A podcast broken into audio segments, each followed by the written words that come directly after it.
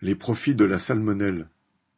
Il a fallu un certain temps, c'est le moins que l'on puisse dire, avant que les autorités belges ne ferment l'usine Ferrero d'Arlon, d'où sortaient les chocolats Kinder, soupçonnés d'avoir été à l'origine de la salmonellose dans plusieurs pays européens.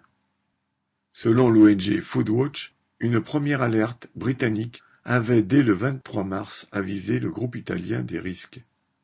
La branche française ne l'a su qu'une semaine plus tard, et ce n'est que le 4 avril qu'un rappel de produit a été ordonné en France.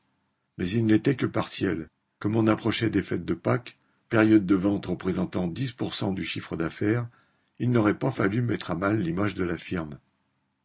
Finalement, une liste présentée comme complète des produits susceptibles d'avoir été contaminés a été publiée le 8 avril en France, alors qu'environ 150 malades avaient été décomptés et l'usine belge fermée une semaine plus tard.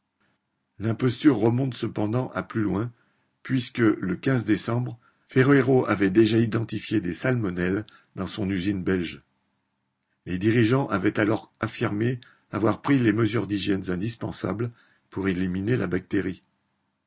Ils ne pouvaient évidemment tenir que ce genre de discours, rassurant pour les consommateurs, sachant qu'on était à dix jours des fêtes de Noël et à la déferlante de chocolat qui les accompagne. Les entreprises alimentaires sont soumises, à juste titre, à des règles strictes d'hygiène dans le cycle de production.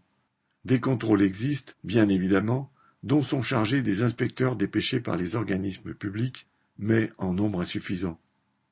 De leur côté, les dirigeants de ces entreprises ont aussi l'obligation d'effectuer des contrôles, d'en rendre publics les résultats et d'assainir l'ensemble des installations. C'est en définitive ce que dit avoir fait Ferrero en se hâtant lentement. Marianne l'amiral